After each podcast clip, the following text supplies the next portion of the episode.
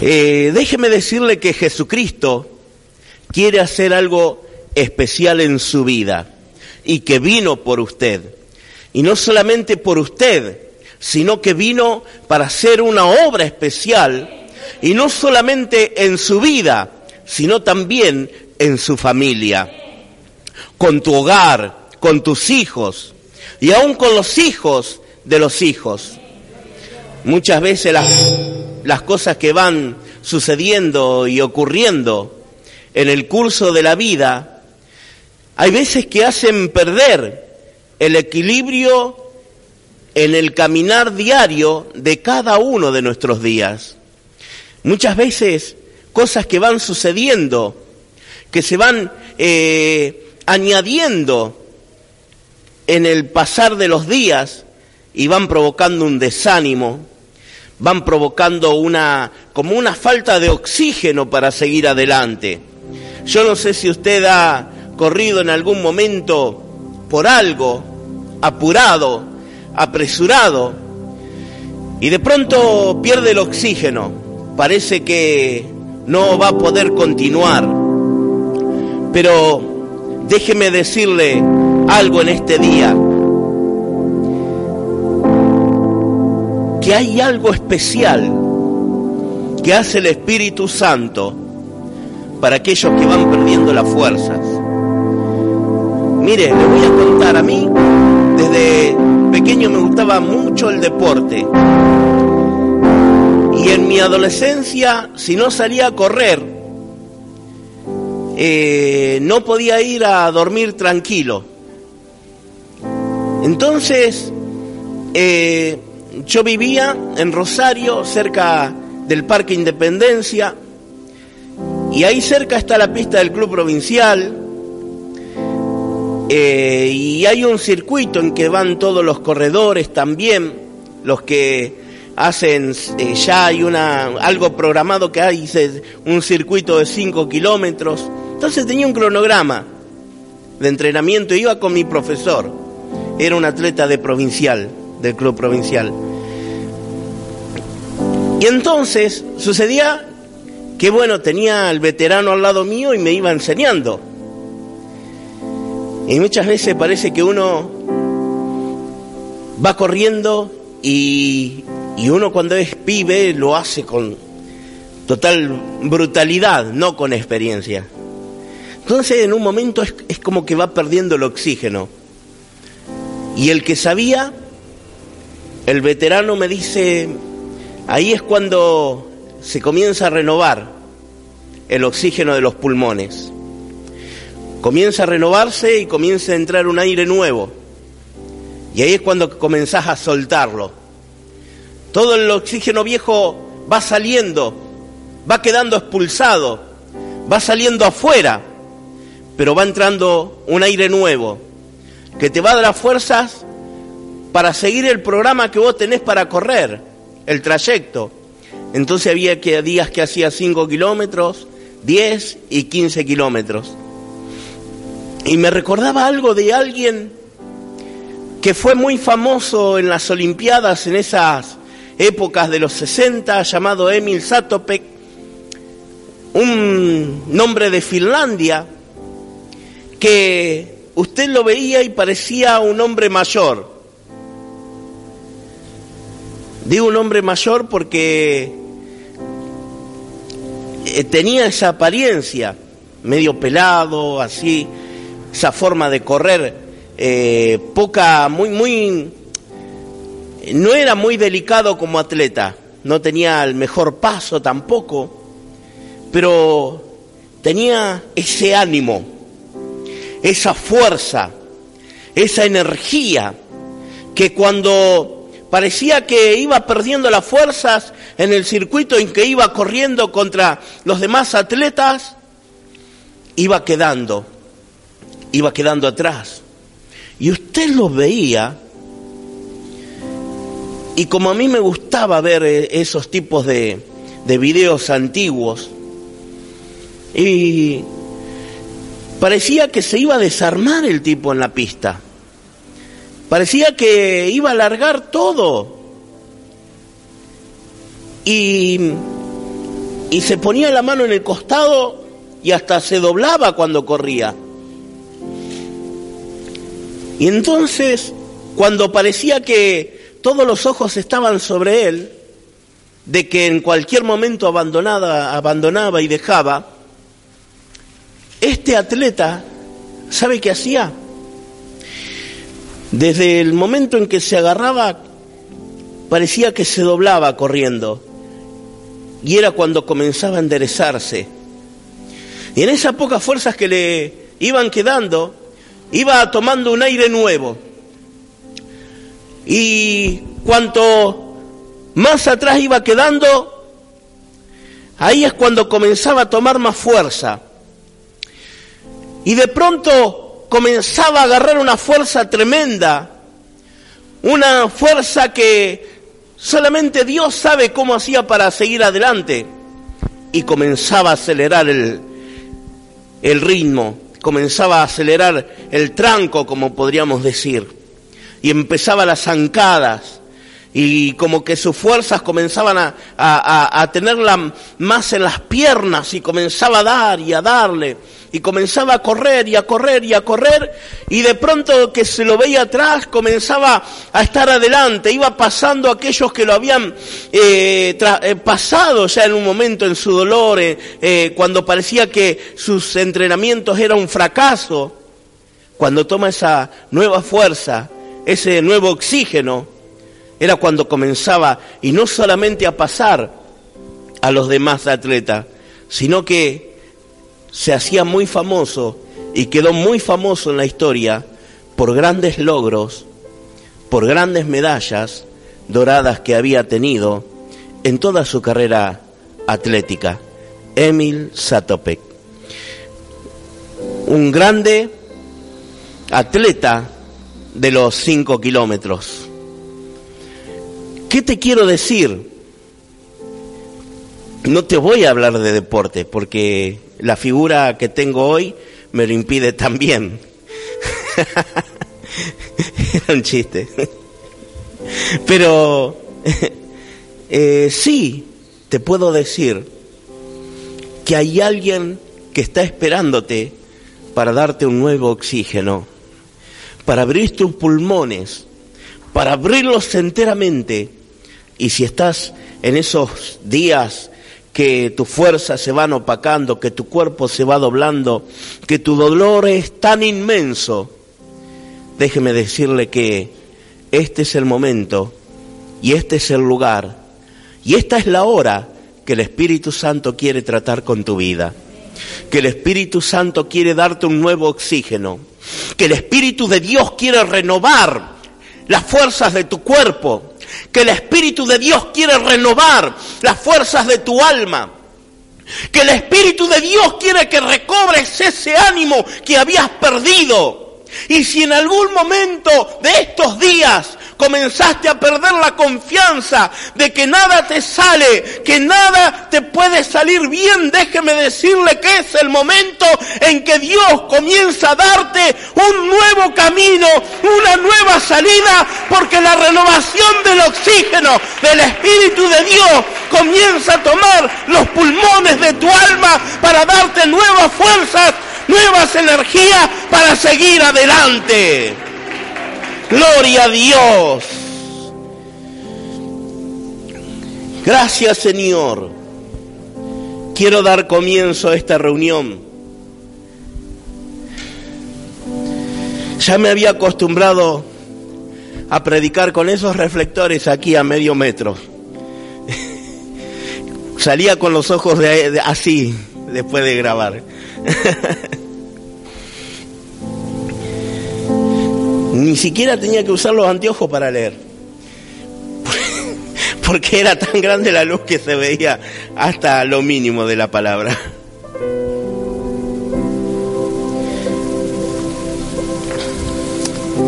El tema que quiero tratar con ustedes en esta hora, le buscaba diferentes motivos, pero quiero hablar de alguien que deseaba salir de la oscuridad, que se había acostumbrado a vivir en cavernas, en medio de la oscuridad, en las tinieblas, hasta podría decirle, de entre los muertos, de estar en lo nauseabundo, de estar eh, en lo más horrible de lo que una pueda, una persona puede llegar a pasar. Así que primero quiero compartir una palabra en Isaías para luego entrar a lo que es eh, San Marcos capítulo 5, versículo 1 al versículo 20. Pero quiero comenzar con Isaías capítulo 61. Isaías capítulo 61, versículos 1 y 2.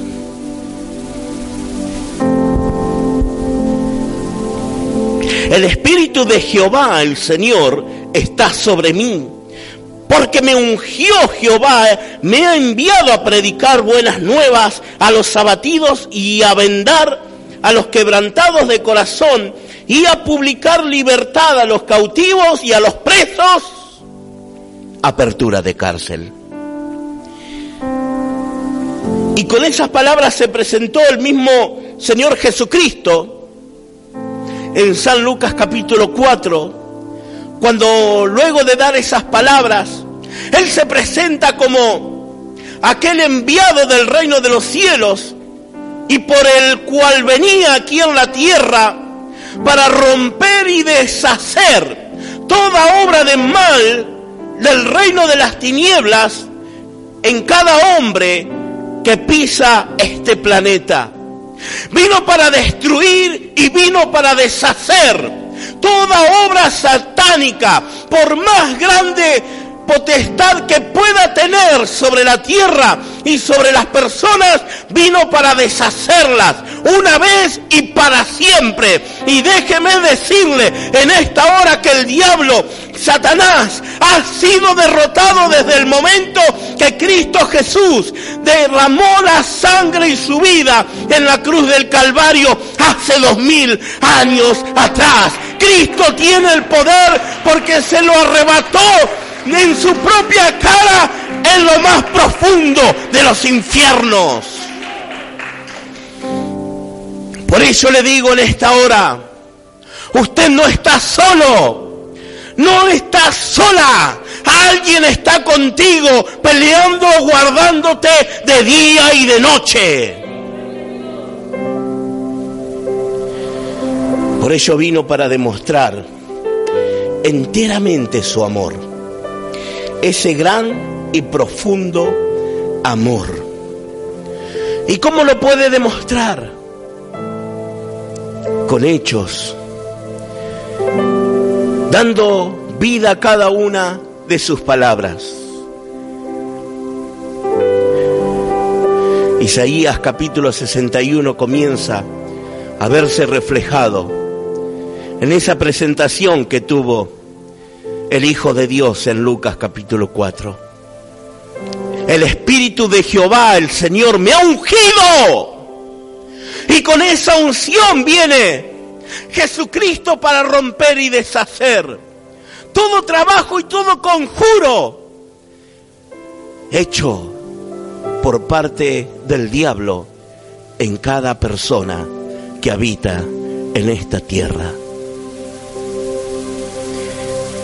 Vamos al libro de San Marcos. San Marcos capítulo 5. Dice la palabra de Dios, el endemoniado Gadareno, y vinieron al otro lado del mar, a la región de los Gadarenos. Y cuando salió él de la barca, enseguida vino a su encuentro de los sepulcros un hombre con un espíritu inmundo que tenía su morada en los sepulcros. Y nadie podía atarle, ni aun con cadenas, porque muchas veces le había sido atado con grillos y cadenas, mas las cadenas habían sido hechas pedazos por él y desmenuzado los grillos y nadie le podía dominar. Versículo 5. Y siempre, de día y de noche, andaba dando voces en los montes y en los sepulcros e hiriéndose con piedras. Cuando vio pues a Jesús de lejos, corrió y se arrodilló ante él. Y clamando a gran voz dijo, ¿qué tienes conmigo Jesús, Hijo de Dios altísimo? Te conjuro por Dios que no me atormentes. Versículo 8 porque le decía, sal de este hombre, espíritu inmundo. Y le preguntó, ¿cómo te llamas? Y respondió diciendo, Legión me llamo, porque somos muchos.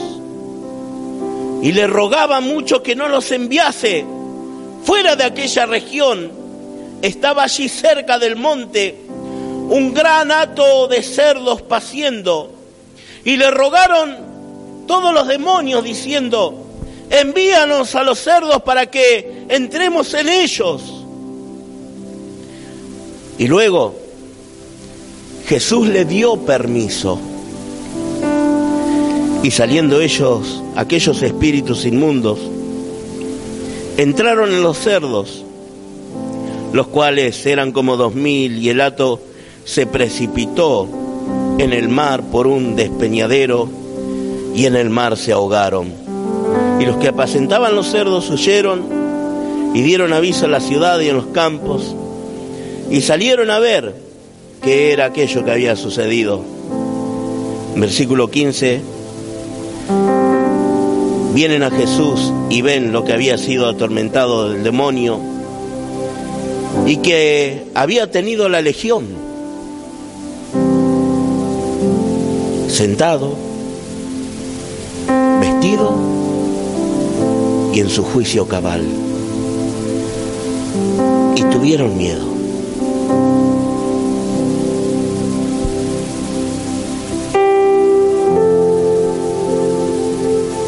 Algo tremendo acontece en esta narración en esta historia. Porque venía el Señor Jesús de una noche con, con muchas sensaciones y muchas cosas vividas, con mucha adrenalina, de haber estado en el medio del mar con una fuerte tormenta. Y sus mismos discípulos venían con él viviendo toda esa adrenalina que había acontecido, que había sucedido, pero también ver con sus propios ojos el poder de Jesucristo y la autoridad sobre la naturaleza, de ordenar que el mal, que el mar se calme, que la tormenta cese y que el viento se calle y que haya una gran bonanza contra un mar totalmente fuera de control, donde creían y parecían que ya iban a estar todos muertos de un momento a otro. El Señor con una palabra todo lo cambia, todo lo transforma y todo lo hace. Y vuelve todo a la normalidad, con una paz, con una seguridad y con una certeza de que todo va a estar bien. Pasan esa noche, llegan a la mañana a la orilla, cuando llegan y bajan de las barcas, yo creería que los mismos discípulos en ese momento habrán dicho vamos a descansar. Nuestras fuerzas se han agotado de tanto remar contra la turbulencia del mar tempestoso contra ese mar que, eh, que nos atormentó toda la noche. Y yo no me quiero imaginar cómo habrá tenido los brazos, las fuerzas, el cuerpo, la musculatura de esos discípulos de haber luchado contra la furia del mar durante la noche y que Jesús con una sola palabra lo cambia, lo transforma y le da una paz sin igual, aún a la naturaleza. Llegando los discípulos a la orilla, y yo creería que más de uno ya se hubiesen echado en la arena para descansar, para recuperar fuerzas, después, después de haber tenido una fuerte lucha en el mar. Pero la adrenalina iba a continuar, iba a seguir sucediendo. Algo nuevo iba a ser demostrado de parte de Jesucristo, el Hijo de Dios. Y es allí cuando se ve llegar a un hombre, pero dice que este hombre estaba totalmente fuera de sí. Un hombre que lo habían tenido que sacar de la ciudad y que habitaba y vivía en el cementerio, en las cuevas, en los lugares oscuros en ese lugar donde eh, solamente podía habitar alguien que estaba fuera de su juicio. Dice la palabra de Dios que este hombre se ocultaba, vivía en esos lugares. Pero también dice la palabra de Dios que nadie podía pasar por ese lugar, que nadie podía lograr pasar en ese lugar donde este hombre habitaba, porque era algo impresionante y demoníaco lo que podía llegar a suceder y acontecer para aquel que pasara por ese lugar. Ahí es cuando llega la presencia de Jesús. Ahí es cuando llega la presencia de Cristo. Ahí es cuando la presencia de Jesús comienza a hacer una vibración especial en ese hombre. Dice la palabra de Dios que daba gritos, que daba fuertes voces. Pero también enseña la palabra de Dios que se lastimaba con piedras y era continuamente atados con cadenas, con grillos. Y esa era la tierra de los Gadarenos. Gadara era una de las ciudades que formaban la famosa Decápolis que habla la palabra de Dios, literalmente diez ciudades. En la antigüedad esta región del oriente del mar de Galilea había formado parte del territorio que Moisés había dado como herencia a la parte de Dan, a la parte de, de Rubén, a la parte de, de Gad y a la parte de Manasés. Dice, en los tiempos de Jesús había judíos en esa región, pero también la gran cantidad de personas eran gentiles las que habitaban en ese lugar. Por eso es que había en ese lugar, habitando tanta cantidad, eh, criaderos de cerdo. Los judíos tenían prohibido el cerdo. Y había judíos habitando en ese lugar Así que tenían el mando de esa ciudad los griegos. Y como buenos griegos en ese lugar, tenían su propio Dios, sus propias adoraciones, sus esculturas, sus ídolos. En otras palabras, una tierra donde era politeísta y el Dios Jehová no le daban lugar en ese lugar. De hecho, tampoco quisieron darle ese lugar a Jesucristo.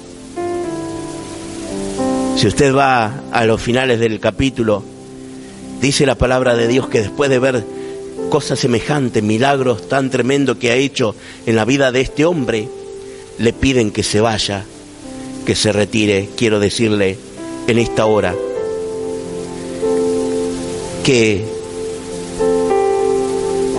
Cuando una persona le cierra las puertas a Jesucristo, Jesucristo nunca va a entrar donde no lo dejan y donde no es bienvenido.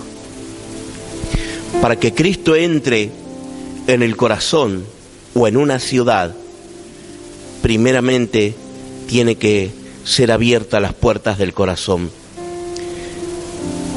Quiero decirte que Cristo está golpeando las puertas de tu corazón. Quiero que entiendas que Cristo está golpeando las puertas de tu mente, de tu corazón, cada día de tu vida, porque quiere entrar y quiere habitar en tu vida, quiere entrar y quiere habitar en tu hogar. Cristo quiere entrar y habitar aún en la ciudad.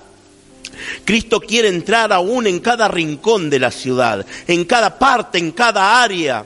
Como iglesia tenemos que aprender a interceder y a clamar por cada parte, por cada área, por cada barrio, por cada ruta, por cada acceso de la ciudad, para que la ciudad entre Jesucristo y sea bendecida y que la tierra sea bendita por parte de la sangre del Cordero de Dios derramada en la cruz, que comience a dar vida en cada acceso de la ciudad, en cada área de la ciudad, en cada ruta de la ciudad, que la bendición del Altísimo llegue y no sea despreciada la presencia de Cristo.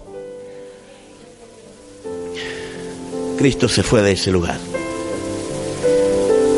Porque le pidieron que se vaya. Que esa no sea la razón en este lugar. Que ese no sea el motivo. Tenemos que aprender a abrir nuestro corazón cuando está la palabra cuando está el poder de Cristo en la puerta, aprender a abrirlo, que entre y para que haga morada. Este endemoniado, el Gadareno, llega, llega, se ve que vio el poder de Jesucristo que estaba en ese lugar y es como que hubo un gran magnetismo, algo que comenzó a haber un acceso. Hay personas que gimen por, por ayuda, que claman y usted no se da cuenta. Personas que desean tener la libertad en su vida. Personas que fueron atadas y que no tienen descanso y no tienen paz y parece que nada lo va a cambiar y nadie lo va a transformar. Y que parece un sueño tan lejano en su vida que no llega a romper el eslabón de sus cadenas. Este hombre dice que era atado, era atado. Y rompía él mismo las cadenas con que lo ataban. Pero siempre van quedando secuelas. Así como van quedando secuelas en la mano en una persona que va trabajando de día y de noche. Una persona que, esa madre que da todo por sus hijos y que con el pasar del tiempo, con el pasar de los años, se van viendo las marcas esas marcas de amor que dio por sus hijos, esas marcas de esas marcas que van quedando aún surqueando los ojos por haber derramado lágrimas de amor por sus hijos, que quisieron de una forma darle la libertad. Déjeme decirle en esta hora que hay alguien precioso y preciado que le va a llegar a dar la libertad en el momento justo y en el punto crucial de su vida en el momento más difícil. Hay momentos más difíciles. Parece que no. Parece que en el momento del sufrimiento no hay nada más difícil. Hay momentos peores. Déjeme decirle que Cristo está llegando a esa orilla. De que Cristo está llegando a la orilla. No importa cuán tempestoso, tan, eh, tan grande fue la tormenta que hubo que sacudió la noche anterior de tu vida. Los discípulos estaban viviendo ello. Lo estaban viviendo. Por eso te digo, no importa cuán sacudida fue la noche de tu vida,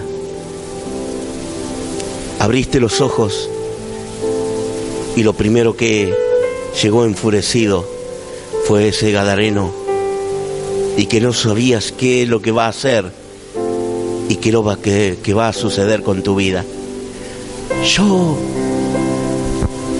me pondría en lugar de los discípulos en ese lugar y viendo algo para ellos algo tan asombroso que me imagino que se ha entablado una un diálogo entre Jesús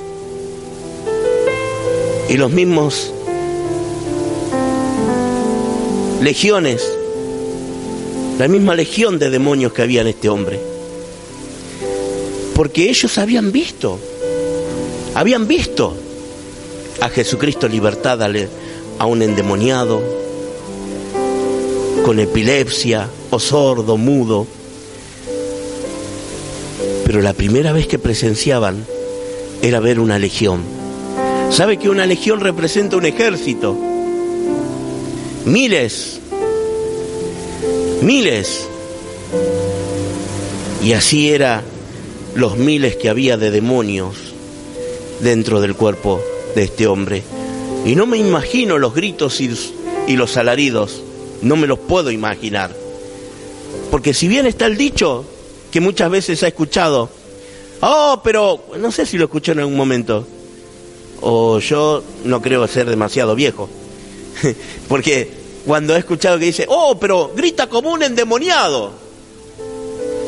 Y por ahí vos decís, pero ¿y cómo? ¿Cómo grita como un endemoniado?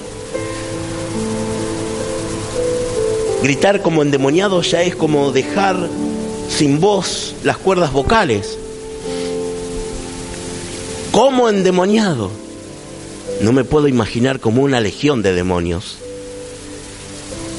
No me puedo imaginar como miles, como cinco mil demonios dentro de una persona, tomada bajo el control de Satanás y de las tinieblas. Así era este Gadareno. Así estaba saliendo de las cavernas de vivir entre los muertos, en el olor nauseabundo de la mortandad humana que puede haber en un cementerio como en esos lugares, en esos sepulcros, en esas cuevas, en medio de la oscuridad, no permitiendo que nadie pase por ese lugar, porque era su territorio había tomado potestad territorial en ese lugar. El diablo le pertenecía a ese lugar y no quería dejar escapar a este hombre. No lo quería dejar. No quería que ese hombre abandone ese cementerio, esos sepulcros. No quería dejarlo ir. No permitía que nadie pase, tampoco que nadie lo ayude de hecho, había perdido a su propia familia. Había perdido a sus propios padres, sus hermanos, sus seres queridos. Había una casa, había un hogar que lo estaba esperando de día y de noche, pero que había perdido el sueño de ver a su hijo. En juicio cabal, bien vestido y con descanso. Quizás era el sueño de los padres pero nunca podían llegar a donde estaba, porque estaba en un lugar de cautividad. Estaba en un lugar donde solamente Isaías capítulo 61 podía llegar a hacer notar el poderío de Jesús, la unción de Cristo, vivificando cada palabra del Antiguo Testamento, vivificando cada promesa de parte de Isaías, dándole el poder absoluto por sobre todas las cosas para hacer que toda cadena se rompa de ese hombre. Muchas veces una persona es atada de tal manera que hay uniones en el alma que la van encadenando de día y de noche. Que hay grillos que lo amuran en lo más profundo del alma para no soltarlo ni dejarlo ir. Así era el Gadareno. Así muchas veces se manifiesta en una persona. El diablo no quiere soltar su presa. No quiere soltar a su víctima.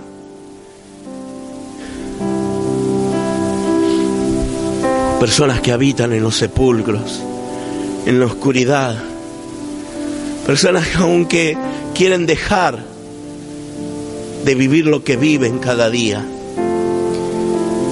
Jóvenes que quieren dejar la adicción, adicción a las drogas, adicción al alcohol, adicción aún hombres a los juegos, aún mujeres que no pueden dejar el juego y pierden todo lo que tienen.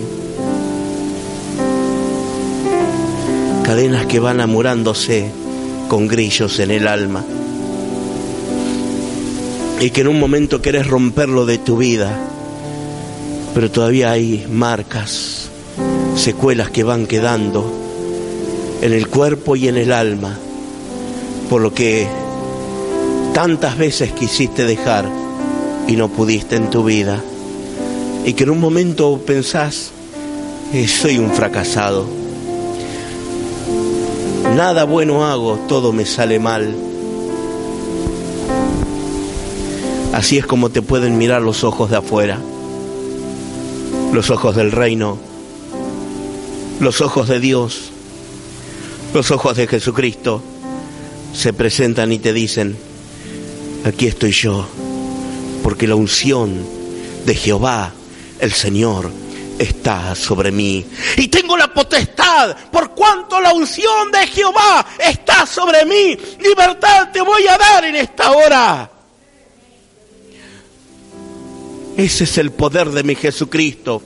Ese es el poder de mi Dios. Ese es el poder de mi rey. Ese es el poder del que te estoy presentando en esta hora y en esta noche. De aquel que te ama y quiere darte la libertad. De aquel que te ama y quiere darte la paz. De aquel que te ama y quiere darte una nueva libertad en tu vida y un nuevo vestido para que los tenés desde ahora y para siempre llamado salvación. Gloria a Dios. Gloria a Jesús. Endemoniado, desnudo, herido y gritando. Así apareció este hombre gadareno. Así apareció describe un cuadro aterrador completamente descontrolado, donde nadie podía pasar por aquel camino. Vivía dando voces en los montes y en los sepulcros. Vivía entre los muertos, hiriéndose con piedras. Emocionalmente emocionalmente turbado. Cuando una persona es emocionalmente turbada, y escúcheme bien, cuando hay una persona que está turbada en sus emociones, comienza a tener tendencias suicidas, comienza a tener eh, tendencias autodestructivas. Ya pierde las fuerzas, pierde las energías y las ganas de seguir adelante. Personas que llegan a quitarse la vida porque no puede soportar tanto dolor por lo que ha salido mal en un momento de su vida. Personas que llegan al punto de tomar la decisión Mire, tuve una persona muy conocida. Pierde su familia, su madre, sus hermanas, en un accidente, el único que queda vivo, en un accidente en la ruta. Año 66 pierde todo, pierde sus seres queridos. Y van aconteciendo cosas en su vida, ligado a diferentes tipos de accidentes. También en la ruta. Y, en un momento llega a estar tan turbado emocionalmente que a pesar de que eso fue en su plena juventud, pasaron los años, pasaron las décadas, llegó a ser un hombre mayor, pero emocionalmente él usted lo veía y parecía que estaba todo bárbaro. Un hombre totalmente de bien, un hombre bueno, que nada le pasaría hasta que llega en un desequilibrio donde lo desestabiliza emocionalmente y decide quitarse la vida. Toma un banco, toma una soga.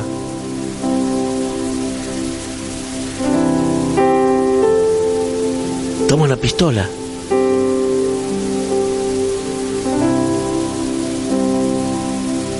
Antes de ello, deja una nota para no involucrar a nadie y avisar que era una decisión personal. Diferentes notas.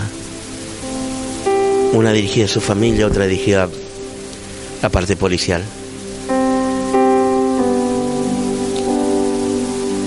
Se quita la vida, pierde, se pega un tiro y queda ahorcado por las dudas, para no fallar. Es triste decirlo. Es triste decirlo. Pero a lo que quiero ir, una persona cuando tiene una tendencia emocionalmente turbada, como producto y consecuencia puede venir una mente suicida y autodestructiva. Así era el Gadareno. Tomaba piedras, lastimándose, hiriéndose. Pero cuando se presenta la presencia del Señor, reconoce su poder. Y cuando reconoce quién es, los demonios que estaban ahí comienzan a sentir el fuego del poder de la unción que había sobre Jesús, porque ya sabían y conocían quién era y sabía lo que podía llegar a suceder.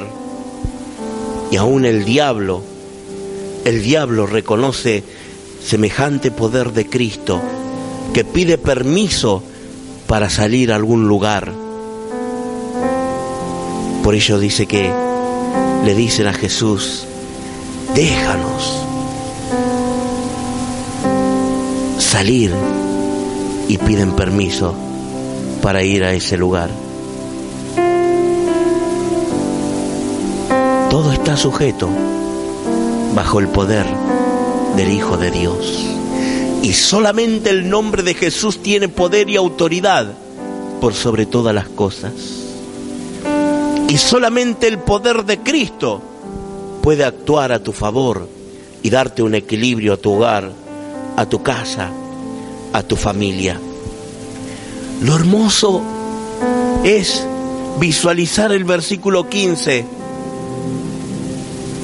Y yo muchas veces cuando cierro los ojos quiero ver a ese hombre sentado, vestido y en su juicio cabal. pueden quedar en una persona heridas, pero heridas del alma, que con solo una palabra del Señor puede darte la sanidad total por los que has sufrido en tu niñez y lo que has pasado en tu adolescencia. Y en el presente, Jesucristo quiere tocarte, quiere sanarte, y quiere liberarte. Ese es el Señor Jesucristo. Nadie había soñado con conseguir algo parecido en ese hombre, solamente está en el Señor. Nunca nadie había conseguido que este hombre tuviera paz consigo mismo y con sus semejantes. Solamente la presencia de Jesús. Cuando su presencia está a tu lado, cuando tu presencia, su presencia está al frente tuyo,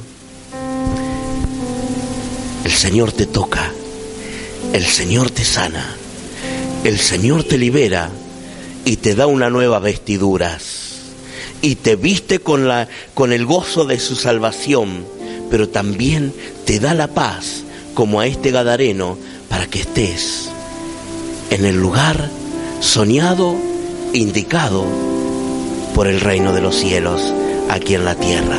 Le invito a ponerse de pie.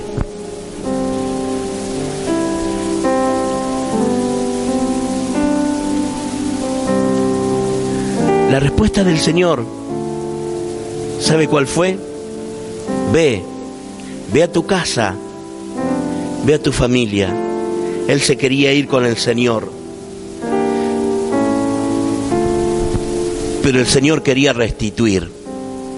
El Señor quería restituir y quería restaurar. Déjeme decirle que muchas veces necesitamos que el Señor no solamente renueve y restaure nuestras vidas, sino que quiere restaurar el hogar, la casa, el lugar donde vivimos. Amén. Yo te invito en esta hora a cerrar tus ojos. Y así como está, y allí donde está, voy a hacer esta plegaria. Padre amado, en este momento te doy gracias por tu palabra. Gracias Jesucristo por ese poder, por esa autoridad. Y esa palabra y esa autoridad en esta hora y en este momento la aplico y la recibo en mi vida. Señor, toma mis emociones. Jesús, toma mis sentimientos. En esta hora, sana mi vida, sana mi alma. Cierra toda cicatriz del pasado. En esta hora soy libre soy sano para la gloria de Cristo. Jesús, entra en mi hogar. Jesús, entra en mi familia. Jesús, sana mis seres queridos. Desde ahora y para siempre. Amén y amén. Que Dios te bendiga ricamente. Denle un fuerte aplauso a Jesucristo y que Dios te bendiga.